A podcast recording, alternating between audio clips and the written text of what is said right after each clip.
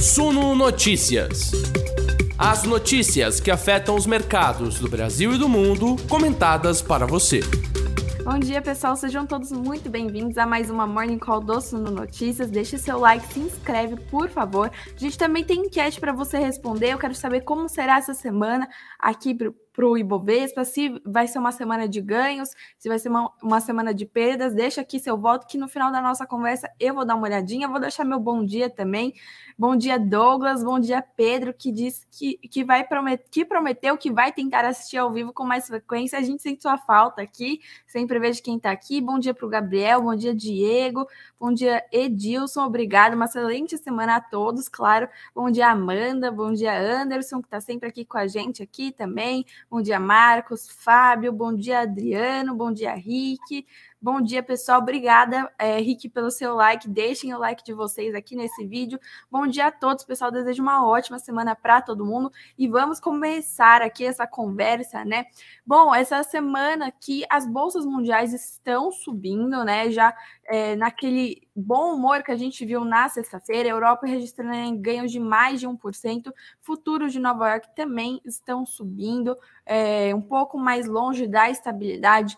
Bom humor no exterior pode favorecer, inclusive, aqui as operações, os ganhos no Ibovespa hoje, nessa semana também, e a gente já vê também avanços nos preços do petróleo, né? Petróleo já amanheceu o dia em alta, deixa eu ver agora, tá em alta ainda, 0,93%, negociada aos 93 dólares. Claro que a gente sabe que isso pode favorecer as empresas, né, que lidam com petróleo, principalmente a Petrobras, que representa uma grande parcela no Ibovespa, né? Também o dólar mais fraco em relação a outras moedas emergentes também tende a ser favorável ao real e a, alivia né, os juros futuros aqui no Brasil. Essa semana ela está mais marcada pela divulgação da inflação nos Estados Unidos. Amanhã é o último indicador, inclusive é, relevante, né, antes da decisão de política monetária do Federal Reserve, que é o Banco Central dos Estados Unidos. Semana que vem, dia 21, tem reunião de política monetária nos Estados Unidos e o Federal Reserve já disse, ele está aguardando a divulgação desses dados relevantes, mercado de trabalho, inflação, vendas, para tomar sua próxima decisão de juros. O mercado já aguarda uma elevação nos juros em 0,75 ponto percentual, mas claro que há também é, expectativa expectativa de meio ponto percentual.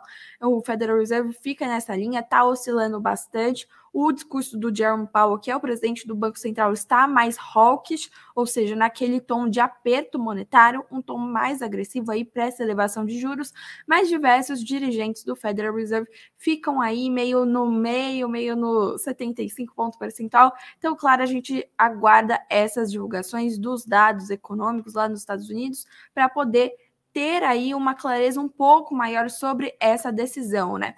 Também eu quero colocar aqui uma matéria para a gente dar uma olhadinha, né, sobre é, Estados Unidos também, deixa eu colocar aqui, a Janet Yellen, que é a secretária do Tesouro dos Estados Unidos, uma autoridade super importante lá no país, diz que o preço do petróleo pode subir no final do ano novamente, né? É, naquelas escaladas grandes que fizeram com que os preços dos combustíveis subir, subissem bastante, né? Não só no Brasil, mas nos Estados Unidos também o preço dos combustíveis da gasolina está alto. E a Yellen também ressaltou a possibilidade de uma recessão nos Estados Unidos, né? Ela disse que confia bastante no Federal Reserve, que sabe que eles vão tomar a melhor decisão possível, né?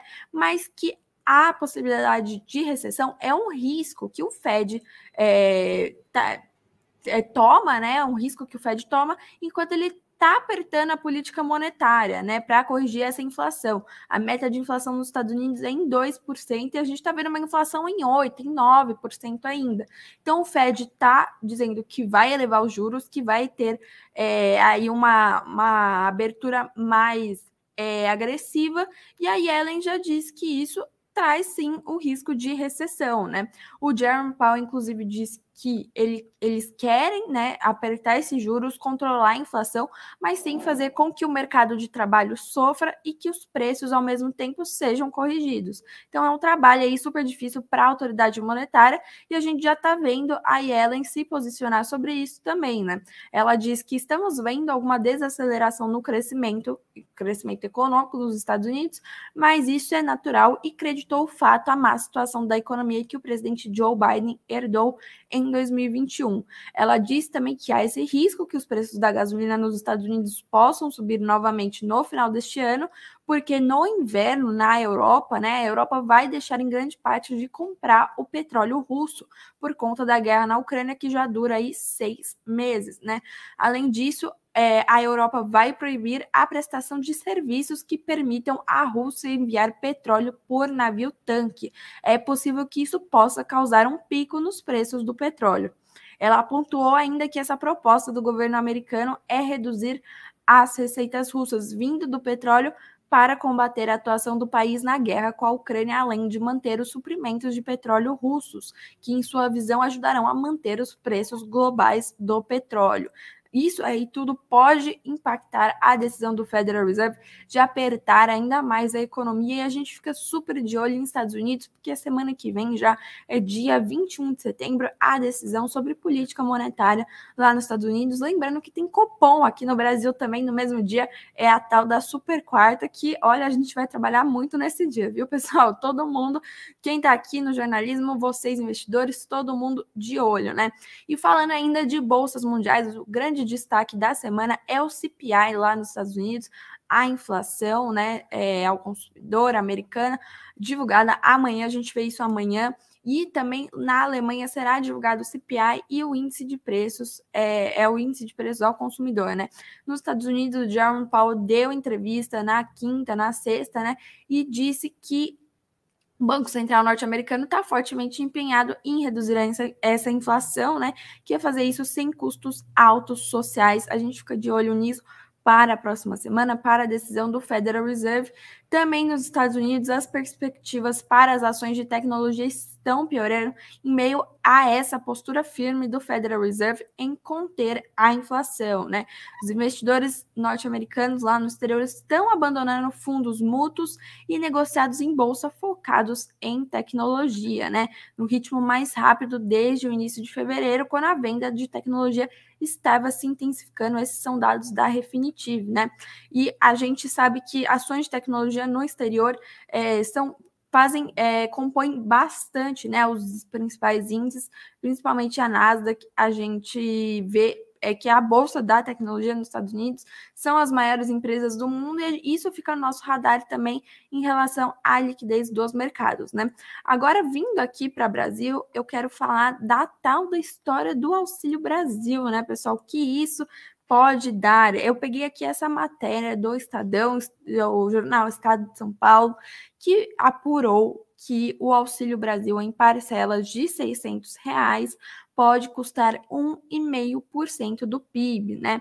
Eu vou dar uma ampliadinha aqui para a gente conseguir ler melhor. Eu quero ler junto com vocês. Eu peguei essas partes aqui, acho que dá para ver bem. Vocês podem me confirmar, por favor. Eu vou colocar mais aqui, assim, acho que fica melhor, né? É, bom, o Auxílio Brasil, né, já está nas promessas dos quatro candidatos que estão à frente nas pesquisas eleitorais, principalmente do ex-presidente Lula e do presidente Jair Bolsonaro, que são os dois candidatos que estão liderando né, as pesquisas de intenção de voto hoje. E aqui o Estadão é, enfatizou, né, a depender das promessas dos quatro candidatos à presidência da República que estão na frente das pesquisas, o Brasil entra em 2023 com o maior programa social de transferência de renda da história, um orçamento cinco vezes maior do que existia antes da Covid-19, né? Antes de tudo, né, da pandemia, do fechamento do comércio, de, da economia em si, é, e o Auxílio Brasil já em 600 reais, né? Já está nos planos do ex-presidente Lula, Jair Bolsonaro, Ciro Gomes e Simone Tebet. Todos eles garantiram Auxílio Brasil em 600 reais, caso sejam eleitos já para o ano que vem, né? Nessa reportagem do Estadão, é, da Adriana Fernandes, o Estadão mostrou que se essa promessa for cumprida, os recursos para o programa social terão dado um salto gigantesco num período de três anos, saindo do patamar de 32 bilhões de reais pago em 2019, no, no caso para o Bolsa Família, que não existe mais, foi substituído pelo Auxílio Brasil, para 157,7 bilhões de reais no ano que vem. Esse é o dinheiro necessário para manter em 600 reais o valor do piso do, do Auxílio Brasil, o programa que substituiu o Bolsa Família e vai atender 21,6 milhões de famílias brasileiras, né? Também esse é um salto no orçamento do programa que vai de 0,4% para 1,5% do PIB brasileiro, valores inimagináveis até pouco tempo atrás pelos pesquisadores e gestores da área social que sempre cobraram mais investimentos para tirar a população brasileira da extrema pobreza. Os gastos do Bolsa Família oscilavam entre 0,3% e 0,5% do PIB. No seu pico, atendeu 14,6 milhões de famílias e o maior valor é, do benefício médio pago foi de R$ 191,86. As dúvidas do mercado agora ficam é, sobre essa expansão do orçamento do programa so social se será sustentável nos próximos anos num cenário de contas públicas ainda muito frágeis, ambiente político de captura do orçamento para gastos não prioritários e uma economia que cresce pouco há anos, né? Auxílio Brasil aí super na pauta do mercado, mercado de olho, né? É, nessas promessas que os candidatos à presidência da República estão fazendo, e claro, com o ex-presidente Lula e o presidente Jair Bolsonaro na frente né, das pesquisas, isso se intensifica ainda mais. A gente vê, é, inclusive aqui, uma, uma análise do jornal do Estadão, né? É que na campanha eleitoral o valor do Auxílio Brasil se transformou numa corrida de quem promete mais na busca de votos do eleitor mais pobre, né? O ex-presidente Lula estava liderando as intenções de voto entre a população mais pobre, o presidente Jair Bolsonaro liderando entre os mais ricos, mas essa promessa aí do Auxílio Brasil em 600 reais veio agora, né, na campanha do presidente Jair Bolsonaro, que prometeu um Auxílio Brasil primeiro em 600 reais até 31 de dezembro de 2022, depois já disse que vai colocar para o ano que vem sim, e até falou numa parcela de 800 reais do Auxílio Brasil, né? Então, claro, está sendo muito uma medida que os é, candidatos à presidência da República estão utilizando aí para ver se crescem ainda mais nas pesquisas, né? Falando em pesquisa, tem pesquisa aqui novinha para a gente dar uma olhada, pesquisa do BTG Pactual, é, encomendada pelo BTG Pactual, é, feita pelo Instituto FSB, é uma pesquisa estimulada, ou seja, os nomes dos candidatos são lidos na hora da pergunta, né? Para to todos os entrevistados, Lula e Bolsonaro foram os mais citados, têm as maiores intenção de intenções de voto, né? Perdão, e, e eles estão em empate técnico agora. O, o ex-presidente Lula caiu de 42% para 41% e Bolsonaro subiu de 34% para 35% em relação à última pesquisa da semana passada, né? Com isso, a vantagem do ex-presidente Lula sobre o presidente Jair Bolsonaro é de seis pontos, dois a menos do que o registrado há uma semana e uma variação dentro da margem de erro. Em seguida, Ciro Gomes e Simone Tebet vêm aí na pesquisa, respectivamente, com 9%, Ciro Gomes Simone Tebet com 7%, né? Então a gente vê os dois candidatos, Lula e Bolsonaro, à frente das pesquisas. A, a diferença entre os dois diminui um pouco, né? ex-presidente Lula caiu um pouco, o presidente Jair Bolsonaro subiu um pouco, os dois estão dentro da margem de erro, então já se considera aí um empate técnico, né, dando já a possibilidade de um segundo turno entre os dois, e os demais candidatos vêm depois, tem até uma parcela maiorzinha do que os outros, que ainda estão mais atrás em 1%, ou que nem pontuaram, mas ainda é uma diferença muito grande, né? O cenário está sim entre Lula e Bolsonaro, e a gente chega cada vez mais perto das eleições, né? Então, a gente fica de olho nessas pesquisas por enquanto. E também tem boletim focos para a gente acabar aqui nossa conversa, já indo para o final. Segunda-feira é mais isso, né, pessoal? Mais uma agenda da semana, expectativas. Mas eu trago aqui o boletim focos para a gente dar uma olhadinha. Vou colocar aqui. É, acho que assim dá para ver melhor, né?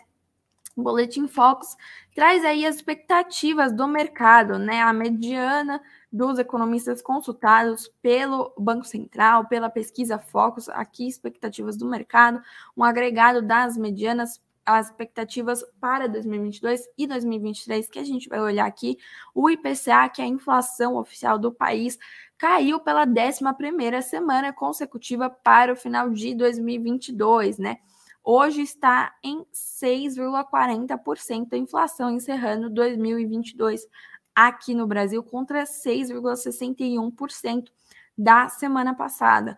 Lembrando que a gente viu o IPCA na semana passada, veio deflação novamente em agosto, um pouco menor né, do que a vista em julho, mas mesmo assim se deve muito aos programas do governo, às desonerações de impostos aí, é, a queda nos preços dos combustíveis provocada muito pela queda nos preços do petróleo e as medidas do governo também. Então a gente vê inflação reduzida pela 11ª semana consecutiva para 2022 e para 2023 a inflação cai por quatro semanas consecutivas já fica hoje é, no final, hoje, né, a estimativa para o final de 2023 é de 5,17% na inflação e há uma semana era 5,27%.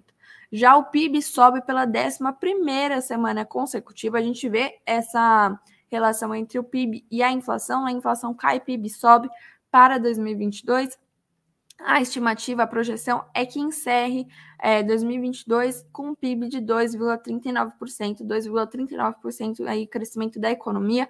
Há uma semana essa estimativa era de 2,26% e para 2023 o PIB sobe pela segunda semana consecutiva, estimativa aí que encerre 2023 de 0,5% contra 0,47% há uma semana, né? Já o câmbio real so sobre o dólar está é, tá estável pela sétima semana consecutiva para 2022 em R$ 5,20 para 2022, R$ 5,20 pela sétima semana consecutiva para 2023 também.